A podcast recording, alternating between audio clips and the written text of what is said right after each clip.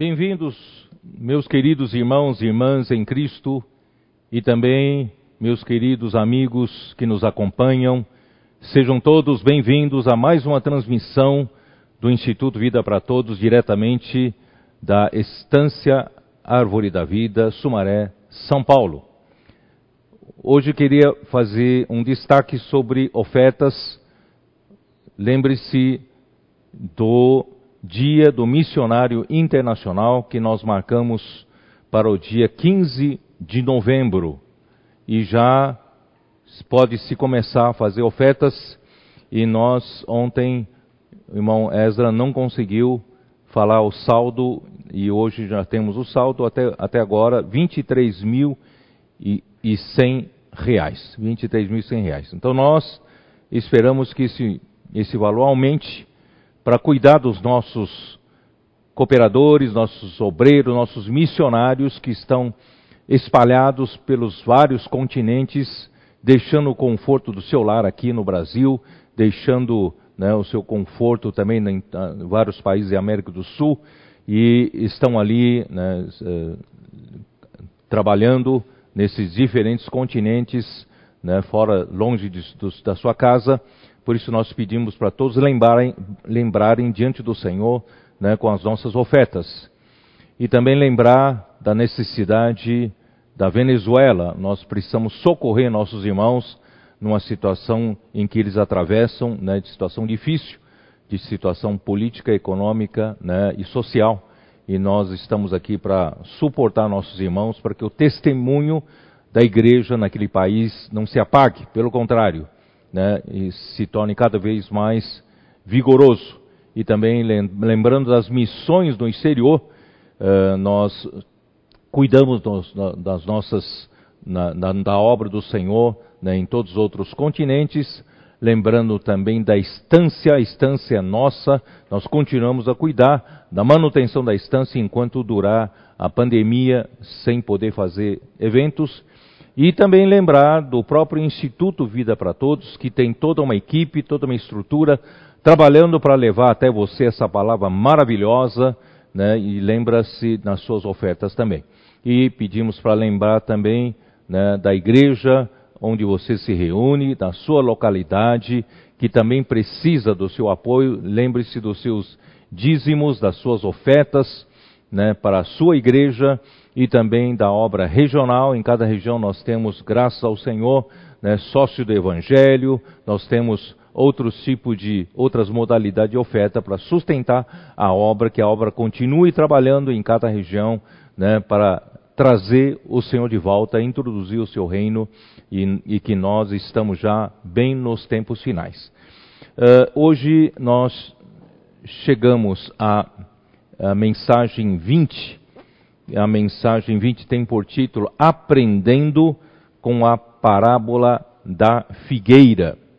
Uh, todavia, antes de entrar nesse assunto, eu ainda gostaria de finalizar com algumas palavras uh, eu tenho muito encargo com relação à estrutura da vida cristã, a estrutura da vida da igreja, que é fé, amor, esperança, ou seja, a obra de fé, o labor de amor e a perseverança da esperança é, é a parte vital, essencial, né, estrutural, né, para levar a cabo tudo que o Senhor quer fazer hoje aqui na terra por meio da igreja.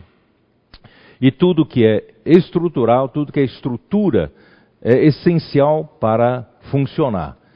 Por exemplo, né, um país como o Brasil uh, precisa fazer suas reformas, não só fazer reformas uh, na, na, na, como se fosse fazer algumas maquiagens, mas precisa fazer reformas estruturais, porque as, uh, o que é estrutural é que faz né, um organismo, uma entidade funcionar. A igreja é a mesma coisa, nós precisamos dar muita atenção às coisas essenciais, às coisas eh, estruturais, pois os elementos eh, estruturais, quando nós descuidamos, nós podemos ainda eh, sermos enganados com várias outras coisas, distraindo com muitas outras coisas, porém né, já esse organismo vivo já não funciona. Portanto, nós precisamos prestar atenção nas, nos elementos estruturais também na vida cristã, na vida da igreja.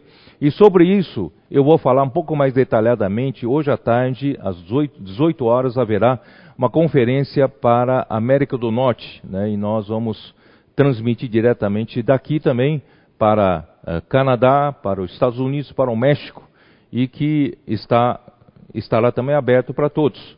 E que nós vamos falar um pouquinho mais detalhado também sobre esse assunto estrutural, os elementos estruturais. Então, se você, só para ilustrar, se você tem vivido uma vida cristã, né, de uma maneira muito religiosa, sem poder, sem força, uh, sem vitalidade, né, a sua vida cristã está cansativa, está sem força, né, alguma coisa está errada. Você precisa rever essa parte estrutural da sua fé. Portanto, você precisa né, da fé. Você precisa aprender. A fé não é meramente uh, um ingresso para uma religião cristã, não. A fé é você ter acesso às coisas de Deus, acesso às coisas que aqui na Terra não tem, mas na outra dimensão, na dimensão espiritual, na dimensão celestial, na dimensão divina, você consegue através da fé ter acesso. Isto é, no dia em que você creu no Senhor Jesus, o aceitou como seu Senhor e Salvador, né, uh, surgiu, né, uh, quando veio a palavra do Evangelho, trazido pela palavra, que é aquele caminhãozinho, certo?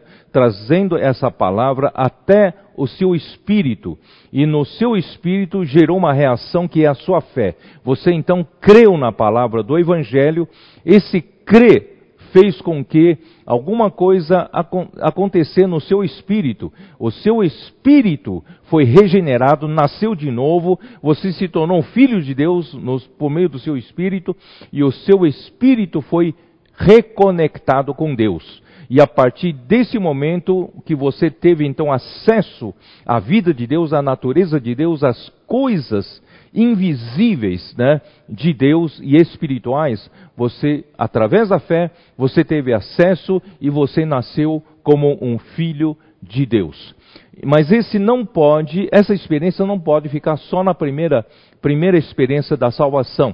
Essa experiência precisa, você precisa ter todos os dias. Você pode usar a sua fé, eh, portanto, você precisa receber a palavra constantemente. É a fé na palavra que promove, que provoca essa reação né, da obra de fé. Aí então você poderá viver uma vida eh, não mais associada às coisas, da, às suas circunstâncias aqui na Terra, às coisas né, apenas dos, dos, cinco sentidos sensoriais né, na sua, na, no, aqui na Terra, mas você poderá viver pela fé, né, viver pelo poder de Deus, viver pela vida de Deus, viver pela natureza de Deus, uma vida sobrenatural, uma vida forte. Né? Eu me lembrei de Efésios capítulo 1, versículo 18, eh, ali diz: no momento em que nós cremos no Senhor Jesus, nós precisamos conhecer qual é a esperança né, do chamamento, está no versículo 18, e qual é a riqueza da glória da sua herança nos santos, no versículo 19, diz assim: a qual e qual a suprema grandeza do seu poder para com os que cremos segundo a eficácia da força do seu poder. Quer dizer, quando nós cremos nós vamos buscar na dimensão de Deus o poder de Deus.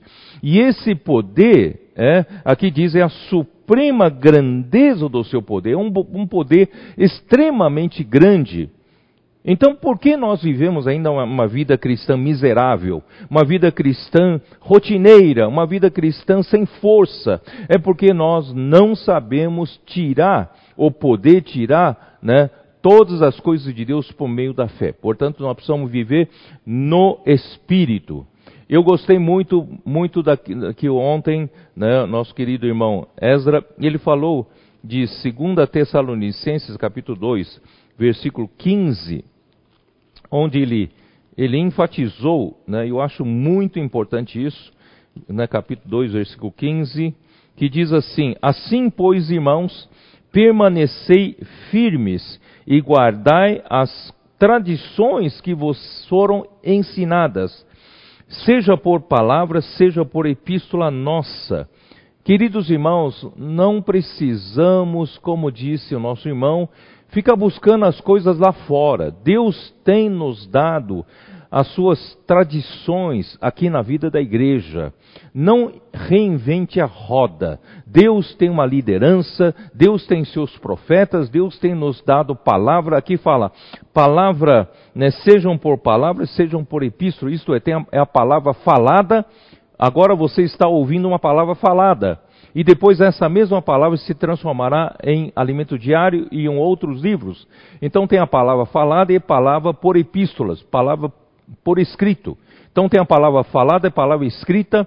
Essa palavra, queridos irmãos, é que forma a nossa tradição. Nós temos uma tradição na vida da igreja. Se você aprender a valorizar, você sabe que você estará valorizando as coisas estruturais da vida cristã, da vida da igreja. Porque essa palavra toda que nós falamos aqui na vida da igreja, que formam, que forma a nossa tradição, alimenta a, a, a, nossa fé, alimenta a parte estrutural.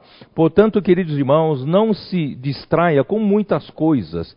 Vamos nos concentrar, nos focar nessa palavra profética falada e escrita e guardar as nossas tradições. Por exemplo, né, ontem o irmão falou sobre invocar o nome do Senhor. Quando você invoca o nome do Senhor, você sai das suas circunstâncias terrenas onde você não tem força para viver a vida cristã, não tem força para viver a vida da igreja, mas quando você invoca o nome do Senhor, que que acontece?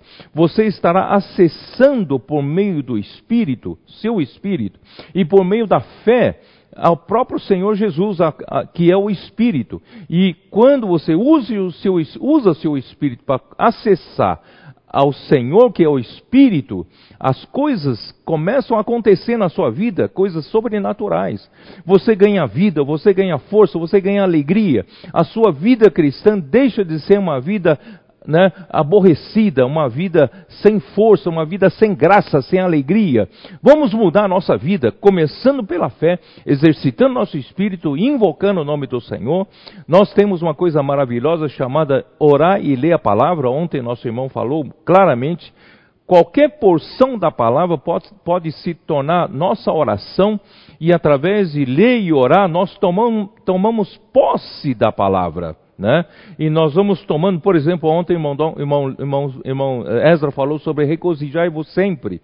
Mas se você tomar posse, né, você dizer eu não estou alegre, eu não tenho força para me alegrar no, nesse momento que eu estou passando, mas eu acredito que por eu exercitar o meu espírito, a minha fé, eu posso tomar tomar posse da realidade que está em cada palavra. Eu posso dizer, regozijai-vos sempre, não consigo alegrar, mas essa palavra vai me trazer alegria, vai trazer a realidade da alegria. Portanto, irmãos, guarde as tradições nossas, não é isso? Nós temos muitas outras coisas, falar e cantar hinos, os hinos são maravilhosos para nós ganhamos da, da porção de Deus, não é isso? Nós temos as nossas reuniões, nós temos né, tudo né, na vida da igreja, essas tradições, vamos guardar porque elas são né, para cuidar do lado estrutural, do lado essencial da nossa vida cristã. E seguindo aí, então, rapidamente, já estou gastando muito tempo, temos o labor de amor. Queridos irmãos, nós precisamos, a vida da igreja precisa de um labor de amor, né? Nós precisamos, de tanto nós recebemos de Deus pelo, pela obra de fé, nós recebemos pela fé, pelo Espírito, tudo que Deus é, tudo que, tudo que Deus, né, uh, Deus fez, a sua obra, uh, o seu poder, quer dizer, o que Deus é, Deus é amor. Então, a essência de Deus é o amor. Então, quanto mais você, pela fé, vivendo no Espírito, tomando as ferramentas que as tradições nossas, a tradição nossa, né, nos, nos facilitam, então nós podemos ter acesso ao amor de Deus, a essência de Deus é o amor. Aí nós nos enchemos de amor e nós então passamos a amar os nossos irmãos, amar as pessoas, levar o Evangelho né, para a salvação das almas e depois de salvas nós passamos a cuidar delas. Eu tenho falado muito da rede de cuidado que a vida da igreja precisa estabelecer. E essa rede de cuidado, irmãos, eu vou falar rapidamente, talvez à tarde eu fale mais claramente. Essa rede de amor, você não pode eh, esperar em apenas em uma ferramenta. Por exemplo, grupo familiar de cuidado e multiplicação é uma das ferramentas que o Senhor nos deu. O Bucafé é outra ferramenta que o Senhor nos deu. Né? Nós temos aqui o cuidado dos jovens, temos a Avança Jovem, temos o cuidado dos jovens na igreja, temos o serviço de adolescente, temos o serviço de criança, temos o serviço de casais, nós temos, né? nós temos, podemos abrir nossas casas para receber as pessoas. Né? Então, toda essas, todas essas ferramentas são ferramentas. Não confie em que o grupo familiar de cuidado em multiplicação em si vai fazer o trabalho. Tem que ter o labor de amor. Se não tiver o labor de amor, você achar que o grupo familiar de cuidado mútuo, como uma ferramenta, vai fazer o seu milagre, não vai fazer.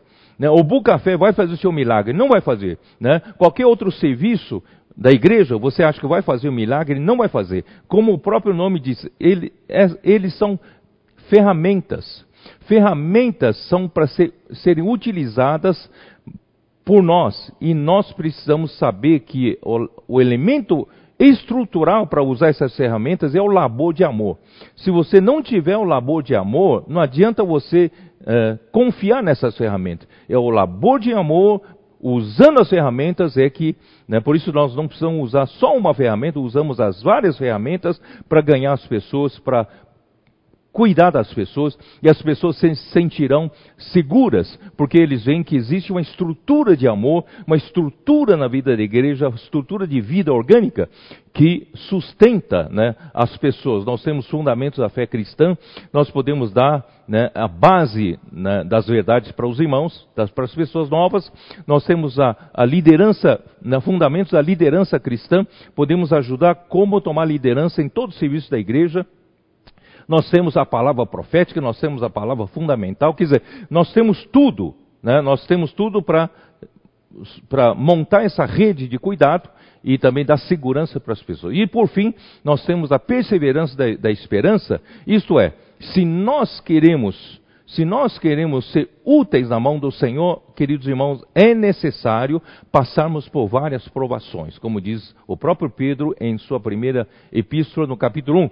É necessário que passemos por provações, porque as provações vão nos amadurecer, as provações vão purificar, depurar né, a nossa fé, e o valor da nossa fé vai cada vez mais aumentar né, até que sejamos aprovados naquele dia. Portanto, queridos irmãos, não adianta você querer escapar né, dos sofrimentos, das tribulações, porque fazem parte da estrutura, da perseverança, da esperança. Graças ao Senhor por, por essa, essa visão. Eu espero que, bem rapidamente, é só para a gente não deixar passar né, uh, rapidamente, superficialmente, esse encargo. Eu acho muito importante a estrutura da vida cristã, a estrutura da vida da, vida da igreja, fé, amor, esperança. Precisamos prestar muita atenção e viver por essa estrutura. Do contrário, nada vai funcionar. Muito bem. Bom, então vamos entrar no assunto em si, que é aprendendo com a parábola da figueira. Uh, por que me motivou a falar sobre isso, porque eu não queria que os irmãos tivessem eh, ignorância com relação né, aos judeus. Por quê? Em 1 Tessalonicense, capítulo 2, versículo 13 em diante, depois que Paulo falou em versículo 13, o segredo né, deles é, era, era é, é, é, isso era uma das tradições maravilhosas que nós temos que os tessalonicenses receberam a palavra, que ouviram dos apóstolos, eles receberam, eles acolheram como palavra de Deus, como de fato é, era a palavra de Deus. E, e com efeito, essa palavra de Deus falada por meio dos apóstolos, que eles acolheram pela fé, eles creram como palavra de Deus, essa palavra em si só estava operando eficazmente neles que creram. Então é importante a gente aprender a crer, ter a, sim, a simplicidade. Você precisa primeiro avaliar se essa palavra realmente veio de Deus. E se essa palavra vem do canal certo, dos, dos seus profetas, e você crê com simplicidade, essa palavra vai operar na sua vida, vai te dar força para viver, vai te dar poder e vai te dar amor, vai te dar vida, né? Então isso é muito importante. Aí no versículo 14 começa a seguir, né? Uma, uma, uma nova sessão que diz assim: Tanto é assim, irmãos, que vos tornastes imitadores das igrejas de Deus existentes na Judéia em Cristo Jesus. Porque também padecestes da parte dos vossos patrícios as mesmas coisas que eles, por sua vez, sofreram dos judeus, os quais não somente mataram o Senhor Jesus e os profetas, como também nos perseguiram e não agradam a Deus e são adversários de todos os homens, a ponto de nos impedirem de falar aos gentios para que estes sejam salvos, a fim de irem enchendo sempre a medida de seus pecados. A ira, porém, sobreveio contra eles definitivamente. Então, essa, essa porção da palavra é uma palavra muito pesada, né, contra os judeus. É uma palavra muito pesada. O que eu quero dizer é o seguinte: de um lado, nós sabemos de toda oposição que os judeus fizeram com relação ao evangelho, com relação à vinda de Cristo e com relação né, à economia de Deus no Novo Testamento. Eles realmente uh, foram inimigos de Deus, eles eh, pensam que está, estão agradando a Deus, todavia eles não agradam a Deus, eles pelo, estão impedindo que as pessoas recebam a salvação, eles mesmos não querem e, impedem que outros recebam a salvação. Então, uh, Deus irá puni-los, Deus está punindo por causa dessa rejeição, tá? Mas, queridos irmãos, eu queria que você não ficasse ignorante, porque uh, houve na história né, uh, do cristianismo uh, algum momento né, de perseguição aos judeus, mesmo por parte dos cristãos, uh, né, como que como que fizesse, como que quisessem fazer vingança, né, que, porque eles mataram o Senhor Jesus e eles são inimigos da igreja, são inimigos de Deus, então nós, né, os cristãos, quiseram fazer justiça pelas suas próprias mãos, não é isso? E, e, e, e às vezes a gente vê, tinha uma época que, que, que malhavam Judas, né? Só que quando falam em malhar Judas, na verdade eles estavam Uh, tinha, tinha uh, o conceito de, de, de, malhar quem matou o Senhor Jesus, que eram os judeus. Né? Portanto, queridos irmãos, eu não quero que a igreja tivesse esse conceito errado, que nós então consideramos os judeus inimigos nossos, né? embora eles realmente foram inimigos de Deus, mas precisamos conhecer né, a história de Israel e qual é a sua correlação né, com Deus. Então eu quero uh, aqui a partir de agora mostrar um pouco, né, em Mateus 21, vamos olhar em Mateus 21 uma parábola que de fato eles foram o povo escolhido por Deus no Antigo Testamento e Deus esperava, né, que algum, algum fruto deles. Então vamos lá. Mateus 21, versículo, a partir do versículo 33. Atentai outra parábola: havia um homem, dono de casa, que plantou uma vinha, cercou-a de uma sebe, construiu nela um lagar, edificou-lhe uma torre e arrendou-a a uns lavradores, depois se ausentou do país. Esses lavradores são exatamente né, os, a liderança, os obreiros do Antigo Testamento, do povo de Israel. Ao tempo da colheita, enviou seus servos aos lavradores para receber os frutos que lhe tocavam. Deus, ele plantou uma vinha e ele entregou para esses lavradores cuidarem da vinha, era para era eles né, darem, devolverem para Deus em frutos. Deus quer frutos. Esse fruto, na verdade, irmãos, é principalmente todas as coisas que Deus deseja que se produza aqui na terra por meio do amor. O amor, Deus é amor, e o fruto né, da vinha, fruto da videira é o amor. Então, Uh, e os lavradores, agarrando os servos, espancaram a um, mataram a outro e a outro apedrejaram. Enviou ainda outros servos em maior número e trataram-no da mesma sorte. E por último, enviou-lhes o seu próprio filho, dizendo: A meu filho respeitarão. Foi quando o Senhor Jesus veio aqui na terra. Mas os lavradores, vendo o filho, disseram entre si: Este é o herdeiro. Ora, Vamos, matemo-lo e apoderemo-nos da sua herança. Mataram o Senhor Jesus e agarraram-o, lançaram-no fora da vinha e o mataram. Quando, pois, vier o Senhor da vinha, que fará aqueles lavradores? Não é? Então, eh, respondeu, responderam-lhe: Fará perecer horrivelmente a esses malvados e arrendará a vinha a outros lavradores que lhes remetam os frutos nos seus devidos tempos. Então, eh, haverá outros lavradores, esses outros lavradores, queridos irmãos, é a igreja. Somos nós. Se o povo de Israel não deu os frutos que Deus queria, então está na hora de nós darmos os frutos para Deus, certo? Perguntaram-lhe Jesus: Nunca leste nas Escrituras?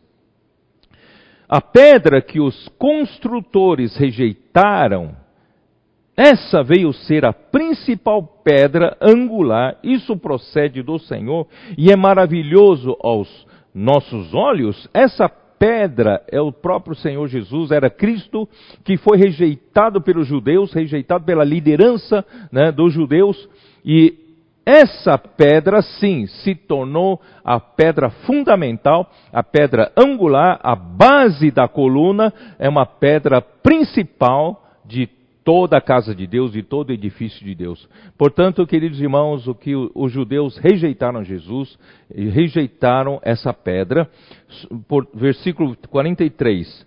Portanto, vos digo que o reino de Deus vos será tirado e será entregue a um povo que produza os respectivos frutos.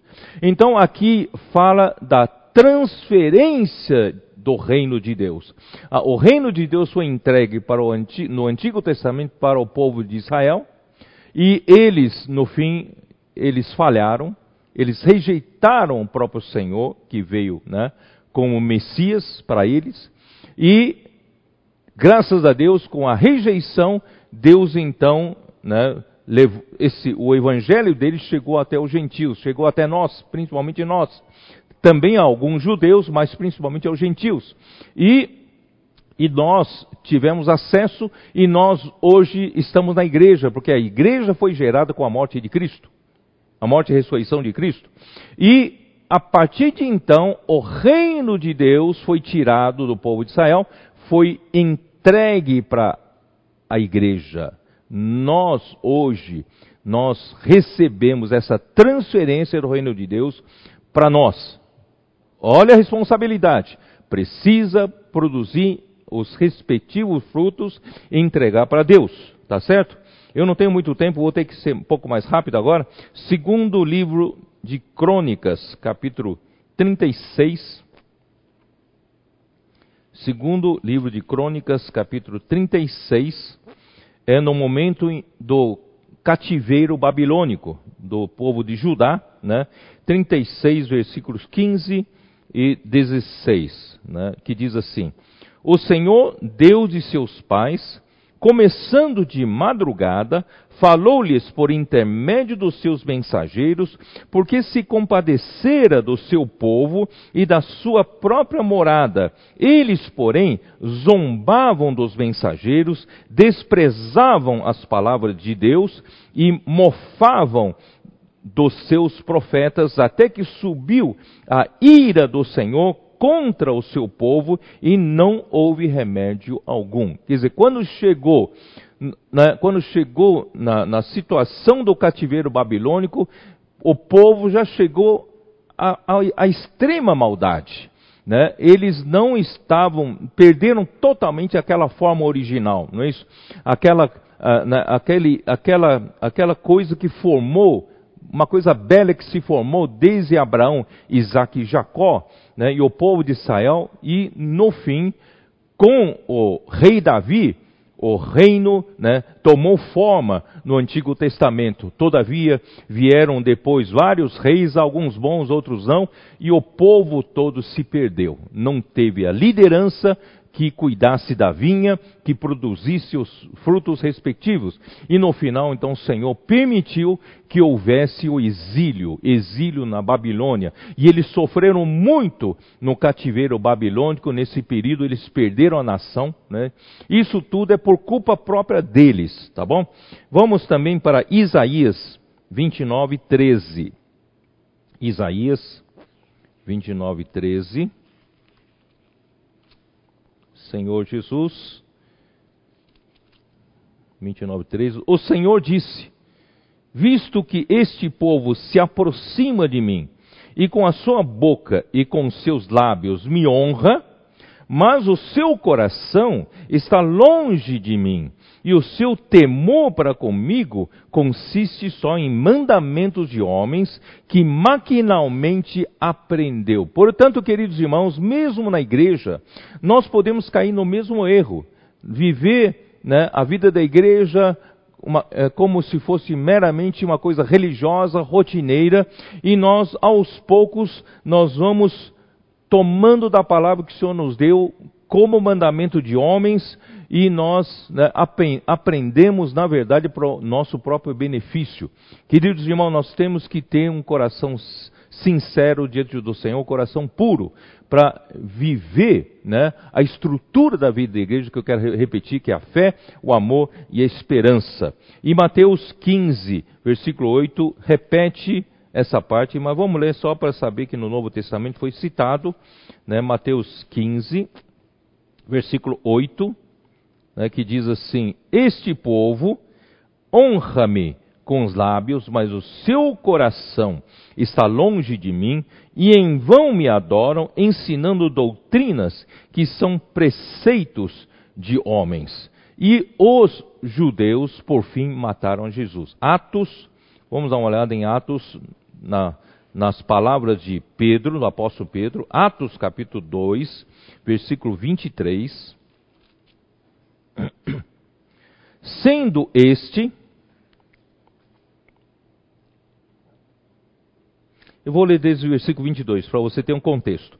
Varões israelitas, atendei a essas palavras, Jesus o Nazareno, varão aprovado por Deus diante de vós, com milagres, prodígios e sinais, os quais o próprio Deus realizou. Deus prova que Jesus era o seu enviado, porque Jesus fazia essas obras, milagres, prodígios e sinais, que o próprio Deus realiza. Tá? Ninguém, nenhum homem consegue realizar. Né, por, por, por meio dele, entre vós, como vós mesmos sabeis. Sendo este, Jesus, né, sendo este entregue pelo determinado desígnio e presciência de Deus, vós o matastes. Vós o matastes, crucificando-o por mãos de iníquos, fez com que os iníquos né, crucificassem a Jesus. Capítulo 3, versículo 15, também reforça: Dessarte, matastes o autor da vida, a quem Deus ressuscitou dentre os mortos, do que nós somos testemunhas. Capítulo 4, versículo 10. Tomai conhecimento vós, todos uh, todos e todo o povo de Israel, de que em nome de Jesus Cristo Nazareno, a quem vós crucificastes, a quem Deus ressuscitou dentre os mortos, sim, em seu nome é que este está curado perante vós. Esse Jesus é pedra rejeitada por vós. Os judeus rejeitaram Jesus. É rejeitada por vós, os construtores, a qual se tornou pedra angular, e não há salvação em nenhum outro, porque abaixo do céu não existe nenhum outro nome dado entre os homens para que, pelo qual importa que sejamos salvos. Amém. Muito bem. Então, então você vai dizer, puxa vida, então realmente os judeus fizeram muito mal, fizeram coisas horríveis, né? Uh, perseguiram os profetas de antigamente, mataram os profetas e por fim eles mataram Jesus, perseguiram Jesus e mataram Jesus. Então, parece isso ser digno de ódio por, nossa, por parte de nós, né? E nós, então, a partir de então, podemos ter um conceito errado, né? Vamos, né? Vamos odiar os judeus porque eles fizeram todas essas coisas, né? Mas eu queria só lembrar vocês duas coisas. Em, em Romanos 9, Romanos 9, versículo 27, uh, Paulo, ele fala ele fala assim: Mas relativamente a Israel, dele clama Isaías: Ainda que o número dos filhos de Israel seja como a areia do mar, o remanescente é que será salvo. Porque o Senhor cumprirá a sua palavra sobre a terra cabalmente e em breve. Portanto, irmãos, existe, uh, existe Israel como um todo, mas Deus não abandonou Israel. Por causa da sua promessa feita a Abraão, Isaac e Jacó, o povo de Israel é um povo amado por Deus. Isso, disso nós nunca podemos deixar de pensar. Esse é um povo amado por Deus. Embora haja muitos fizeram muitas coisas erradas, mas Deus ainda vai salvar o remanescente. O remanescente será salvo. Isso está também em Isaías capítulo 10. Isaías capítulo 10, versículo 20. Versículo 20 que diz: Acontecerá naquele dia que os restantes de Israel e os da casa de Jacó, que se tiverem salvado, nunca mais se estribarão né, naquele que os feriu. Mas, com efeito, se estribarão no Senhor, o Santo de Israel. Os restantes se converterão a, ao Deus forte. Sim, os restantes de Jacó. Porque ainda que o teu povo, ó Israel, seja como a areia do mar, o restante se converterá. Destruição será determinada, transbordante de justiça. Deus está guardando o seu povo, embora né, Deus suport, esteja suportando toda sorte né, de rebeldia entre ele, toda sorte de desobediência, de traição, né, como, como né, Deus, como a mulher né, eh, traindo o marido, né, e esse povo realmente fez o que fez, coisas malignas, coisas maldosas, mas os restantes de Israel se converterão a Deus, e são esses restantes, queridos irmãos, os remanescentes que Deus irá salvá-los no final dos tempos, eles estabelecerão o reino de Messias messiânico aqui na terra, eles cuidarão das nações durante uh, o milênio, eles serão como sacerdotes, cuidando, ajudando as pessoas aqui na terra, e nós, os vencedores da igreja, nós estaremos reinando sobre todos eles, mas na parte celestial. Portanto, irmãos, Deus ainda vai usar Israel. Portanto, não tenha um conceito de que nós né, eh, vamos jogar fora eh, Israel, tá? E também, irmãos, eu queria mostrar para vocês Jeremias 24. Jeremias 24.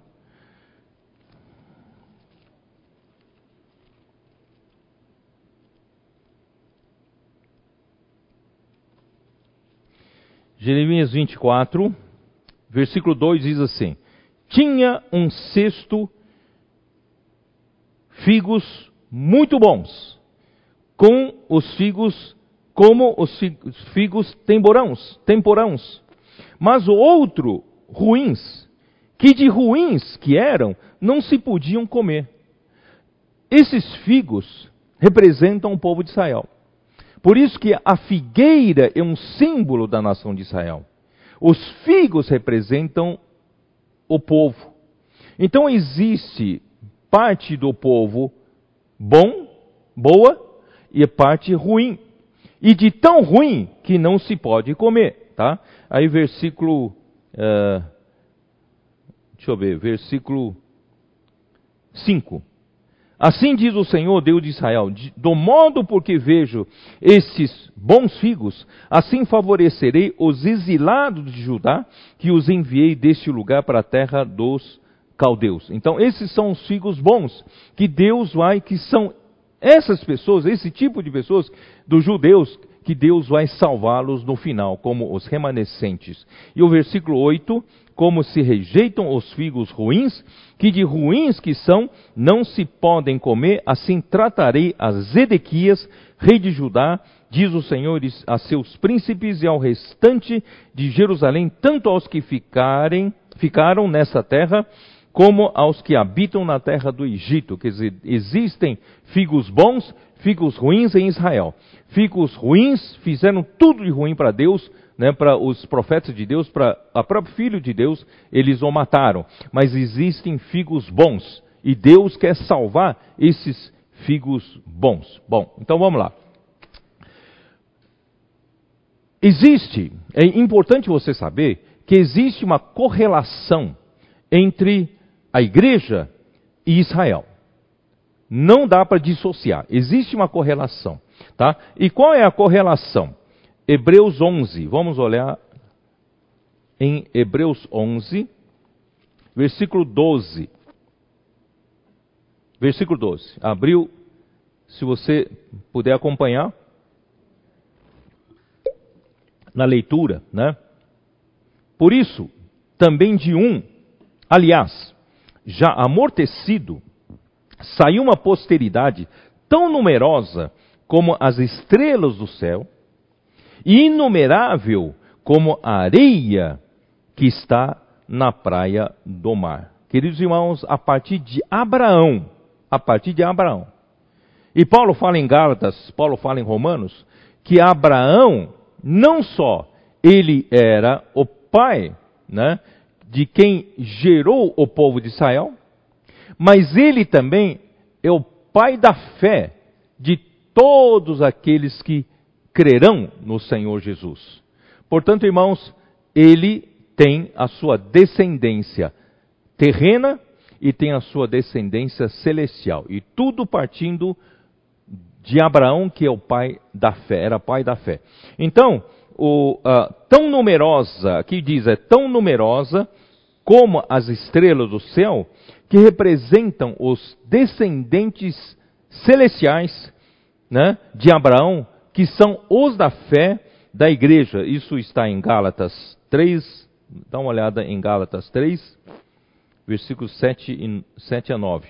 Sabei, pois, que os da fé é que são filhos de, de Abraão.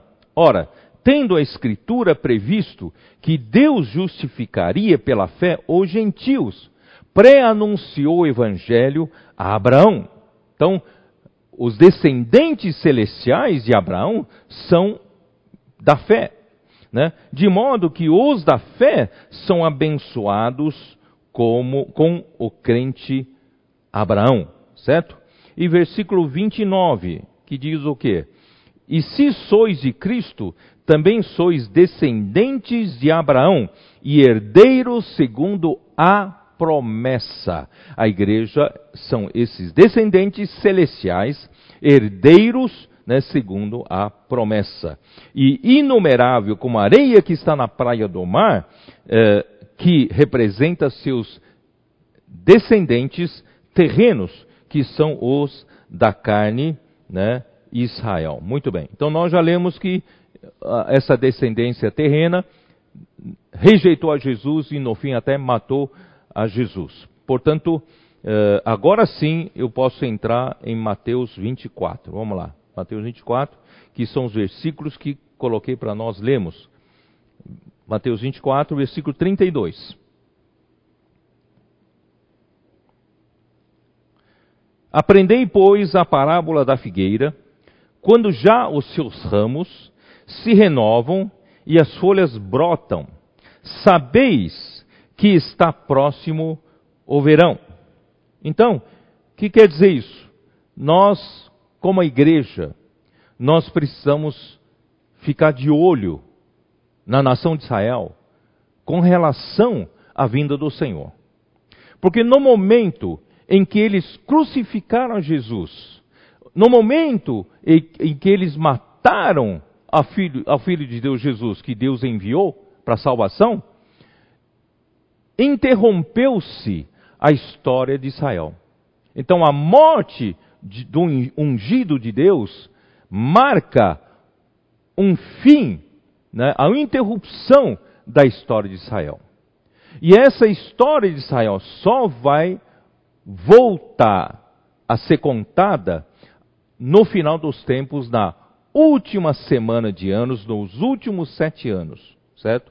Então, durante esse período, da morte do ungido até a última semana, né, eh, do, de, de, desse, do final desse, dessa era que nós vivemos, nós, é, esse período todo é, a, é o período da igreja, é a era da igreja. Então nós hoje estamos com a responsabilidade sobre os nossos ombros, como essa vinha que precisa dar os respectivos frutos para o Senhor, o dono da vinha, certo? Então, é, então quando é que nós precisamos ficar percebidos? Nós não podemos viver como se, né? Ah, já passaram, já se passaram quase dois mil anos desde a morte de, do, do ungido, da morte de Cristo, e nós vamos continuar vivendo como nós sempre vivemos, não é isso? Não, não pode. Nós precisamos, precisamos despertar-nos, né? É, porque aqui diz assim: em verdade, assim também vós quando vides todas essas coisas, sabeis que está próximo às portas. Queridos irmãos, eu acredito como nunca, né, agora, como nunca, nós estamos realmente às portas. Irmãos, eu tenho um desespero no coração. A igreja precisa ser apercebida e a igreja precisa ser preparada para esse final dos tempos.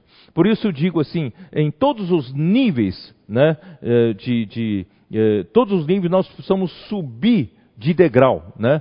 Tanto em questão da nossa unidade, na questão né, da nossa santificação, questão da nossa maturidade, questão da justiça de Deus com relação à glória, quer dizer, tudo precisa subir de nível. Por isso que Deus está nos dando essa palavra, né, eu quero reforçar a palavra de ontem, precisamos, queridos irmãos, dar valor para essa palavra e guardar essa palavra que o Senhor tem nos dado, que são as nossas tradições. E isso, essa palavra, irmãos, vai nos preparar para o final dos tempos. Se você ouve essa palavra e mistura com um monte de outras palavras que estão sendo faladas por aí, você vai se distrair, vai se perder.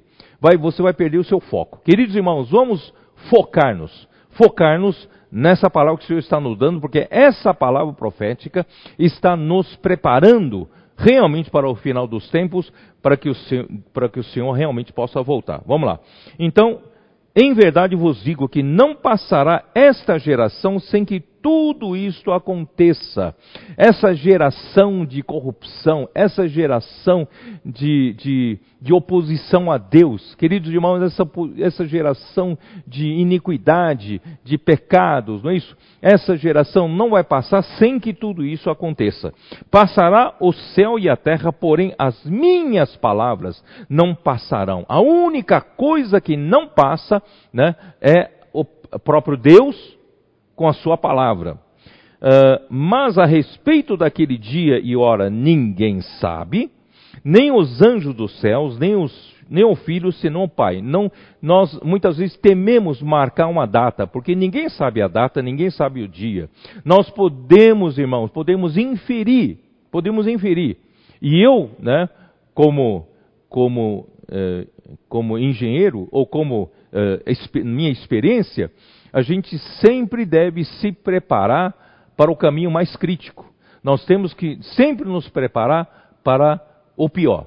Portanto, meus queridos irmãos, se, se o tempo né, que se abrevia e se for, né, uh, uh, se for contar se Cristo realmente morrera no dia, no, no, no, no ano 30 né, de, de, do ano, ano, do calendário cristão, uh, se somar dois mil anos, é provável, né, pelo caminho crítico, é provável que a vinda do Senhor seja 2030. E, sendo 2030 a vinda pública do Senhor Jesus, então você toma, você subtrai sete anos é, quando vai iniciar os, a última semana da história de Israel que volta a acontecer. E essa última semana será marcada por uma grande aliança, um grande acordo que se fará né, com o povo de Israel. E essa grande aliança, irmãos, está se desenhando. Nós estamos tendo já os acordos de paz né, entre vários países árabes uh, mais moderados, mas isso vai pouco a pouco pressionar né, para que provavelmente em 2023, se esse caminho crítico for, for, for, for válido, e nós, né, nós vamos ter esses três anos próximos para costurar esses vários acordos até acontecer um grande acordo de paz. Então, aí, queridos irmãos, não é que aí vai vir a grande tribulação, não. Aí vai vir o período de paz e segurança. Não terão mais guerras e lutas ali no Oriente Médio entre Israel e os países árabes que, que né, eh, assinaram um acordo de paz.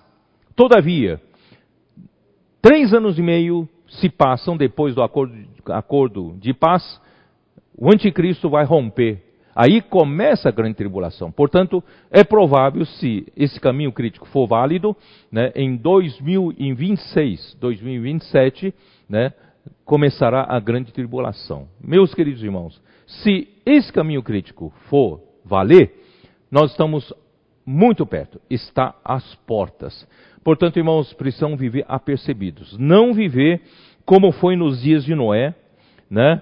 É, porque assim também será a vinda do Filho do Homem. Nós podemos nos acostumar a viver, já tantos anos passaram, dois mil anos se passaram da, vida, da, da história cristã, né? porque assim como nos dias anteriores ao dilúvio, comiam, bebiam, casavam, davam-se a casamento, até o dia em que Noé entrou na arca. Queridos irmãos, nós podemos já estar às portas, perto disso tudo acontecer, mas as coisas do dia a dia, puxa, eu ainda não, não, não me casei, eu queria me casar, que o Senhor né, retarda um pouco a sua vinda, eu, que, eu queria ainda formar uma família, eu queria ainda fazer isso, queria fazer aquilo. Irmãos, não percam tempo, não é que nós vamos parar de fazer tudo como homem e por causa da vinda do Senhor, não. Nós temos que viver ainda normalmente cumprindo nossas obrigações, nossas responsabilidades, nossos deveres, mas nós precisamos aprender a não colocar prioridade nessas coisas. A nossa prioridade, irmãos, é nos preparar para a volta do Senhor.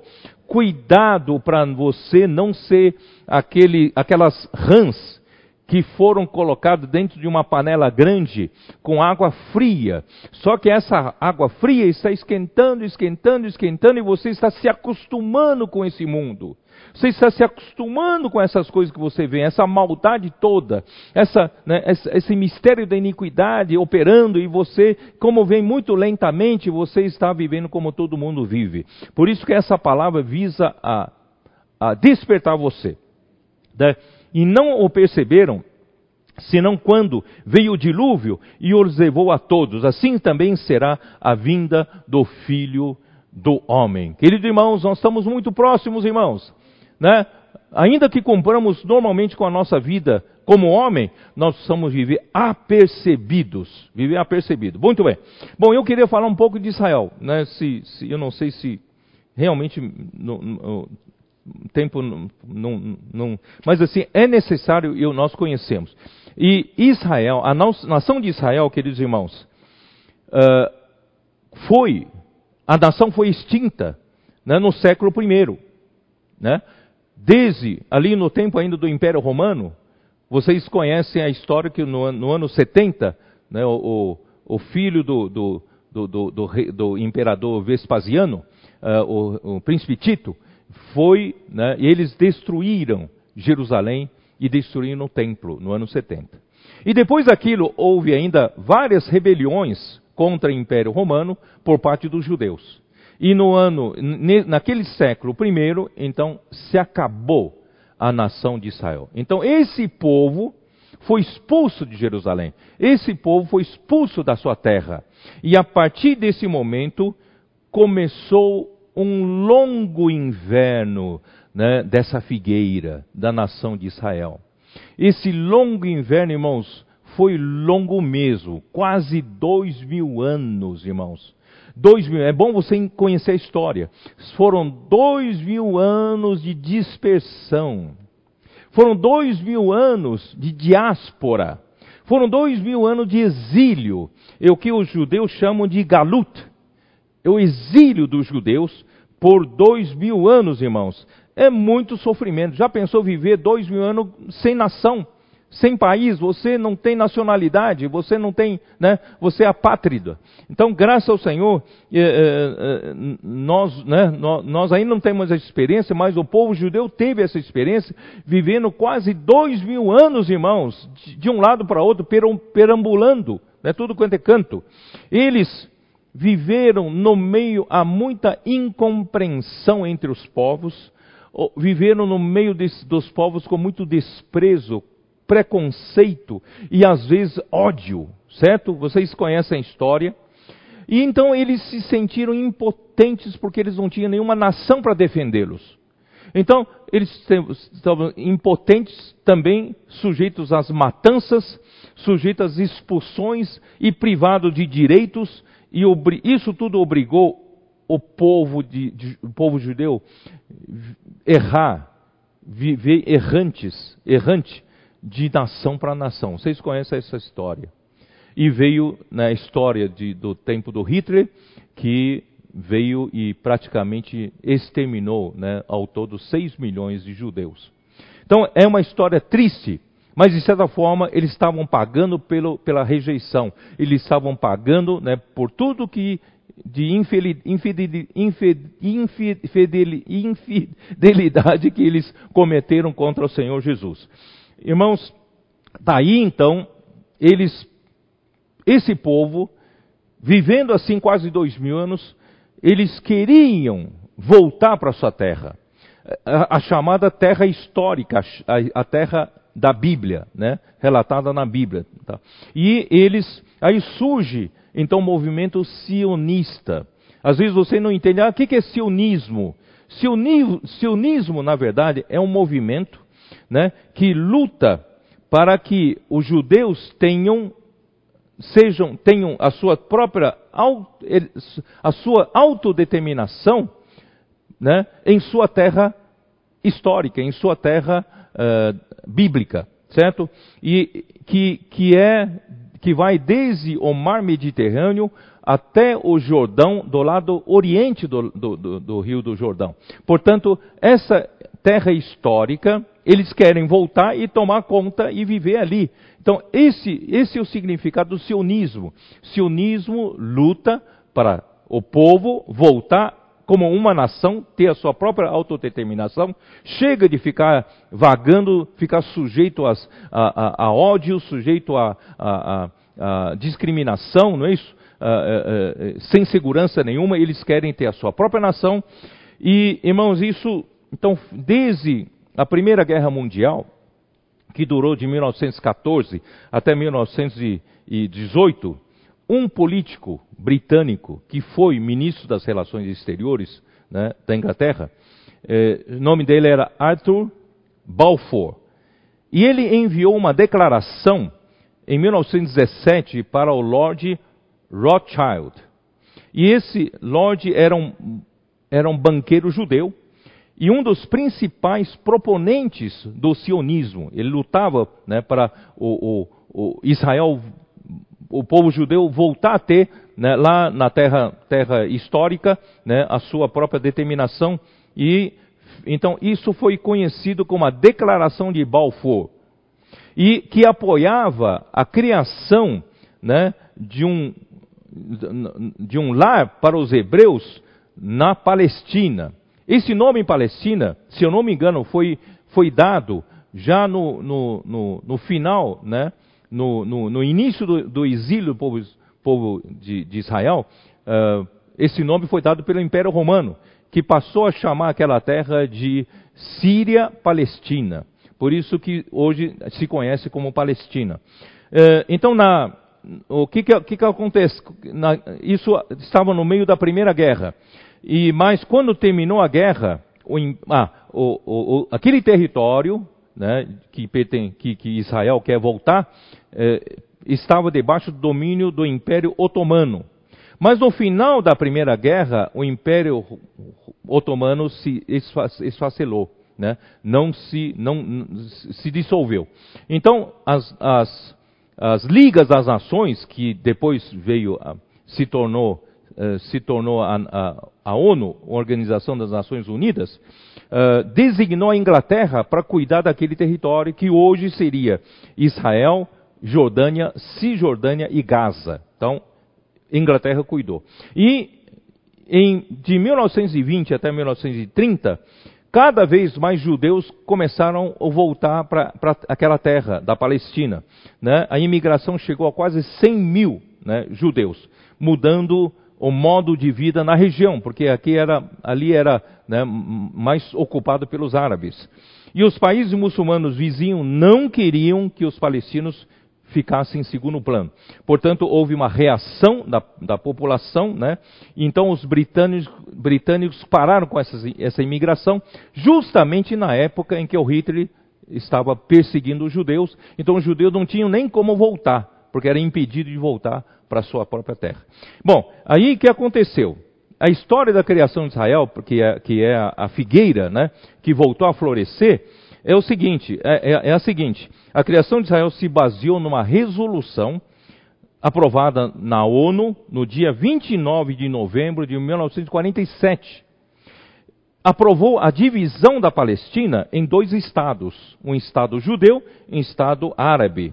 E na época viviam 1,3 milhão de árabes e 600 mil judeus, só para vocês terem uma ideia da proporção.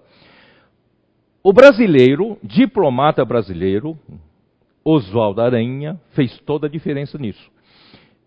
Ele fez lobby pela criação de Israel, ele foi chefe da delegação brasileira à ONU, ele foi o presidente da primeira sessão especial da Assembleia Geral em 1947. Ele teve de adiar a votação por três dias para conseguir ver a aprovação.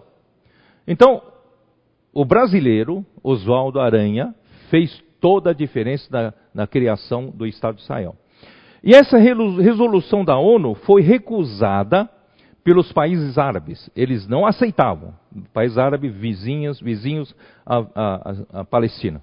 Então, no meio dessas discussões, que durou um ano, no meio dessas discussões, né, aceita, não aceita, tá, tá, e em, do, no dia 14 de maio de, de 1948, o ano seguinte, 1948, baseando-se nessa resolução aprovada na ONU no ano anterior, com a ajuda do Oswaldo Aranha, né, eh, a, a Israel declarou né, a sua independência, criou-se o Estado de Israel em 14 de maio de 1948.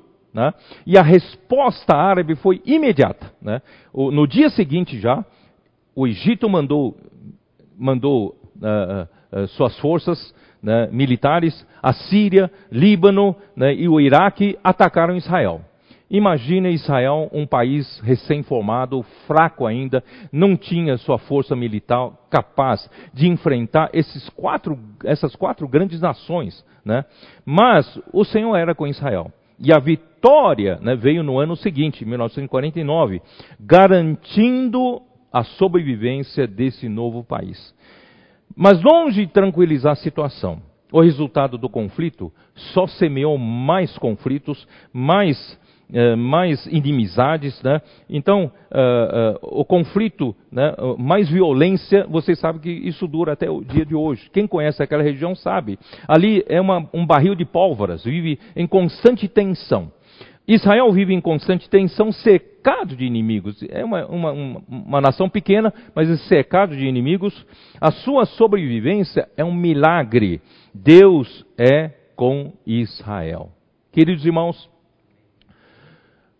meu tempo acabou. Eu ainda queria mostrar duas coisas, né, que vai gastar um certo tempo. Eu não vou ter, não vou ter, quem sabe na próxima mensagem. Mas eu quero terminar de ler Mateus 24 para vocês, tá? Então, irmãos, a nação de Israel, a figueira, tinham figos maus, figos ruins, tão ruins que mataram profetas de Deus, mataram o próprio filho de Deus, não é isso? Perseguiram Paulo, perseguiram as igrejas da Judéia e perseguiram também a própria igreja em Tessalônica. Então houve né, muita coisa ruim, mas Deus ainda olha para os figos bons. Ainda em Israel há figos bons. E Deus ama esse povo. Deus vai no final ainda salvar os remanescentes. Então, quanto a nós, ao olharmos para Israel, é para nós sabermos que o tempo está próximo, queridos irmãos. No Brasil lançou-se uma facilidade de pagamento, chama-se Pix. O Banco Central nos deu uma facilidade tremenda. Hoje com Fix, Pix, que funciona 24 horas por dia, podemos fazer pagamentos, recebimentos tal, em apenas, a operação dura apenas 10 segundos. Queridos irmãos, isso é uma coisa fantástica veio para facilitar né, todo mundo. Mas, irmãos, isso, esse tipo de operação vai se tornar uma moeda internacional. Quer dizer, a transação vai virar uma coisa internacional, global. E, pouco a pouco, o dinheiro, papel, moeda, não, não será mais usado para circulação.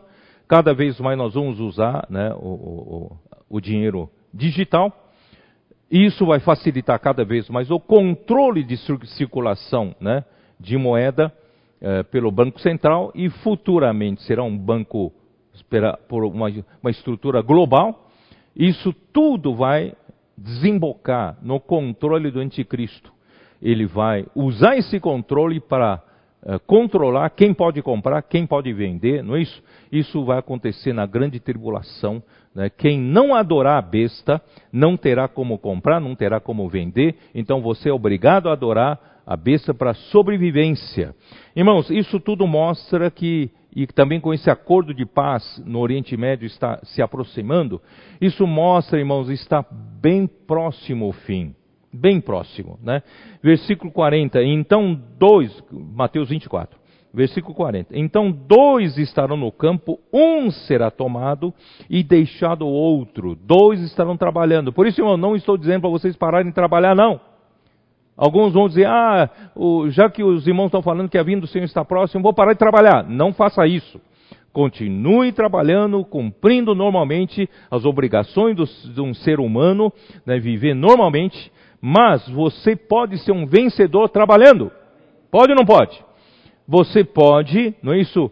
Trabalhando, mas vivendo no espírito. Né? Não, não desprezando as tradições que o Senhor nos deu na vida da igreja, não, des, não rejeitando a palavra profética, a palavra falada e a palavra escrita, certo? E nós praticamos invocar o nome do Senhor, orar e ler a palavra, cantar nos hinos, nós amamos as reuniões, nós amamos né, uh, uh, uh, todo, todo, todas as ferramentas que o Senhor nos deu para levar a cabo a sua economia, né? Então, irmãos, nós podemos ser, nesse momento, né? Eu acredito que se o caminho crítico for, for válido, talvez por volta, irmãos, dos 2026, pode já estar tá começando esses arrebatamentos, arrebatamento tanto do filho varão como das primícias. Irmãos, eu não quero ficar. Eu quero ser arrebatado. Portanto, irmãos, vamos viver apercebidos. Né? Duas estarão, não, não deixou de fora as irmãs, não. duas estarão trabalhando num moinho, né? Uma será tomada e deixada a outra. Então, irmãos, tanto irmãos como irmãs, né? Um será tomado, outro pode ser deixado. Portanto, irmãos, vamos tomar essa palavra com seriedade.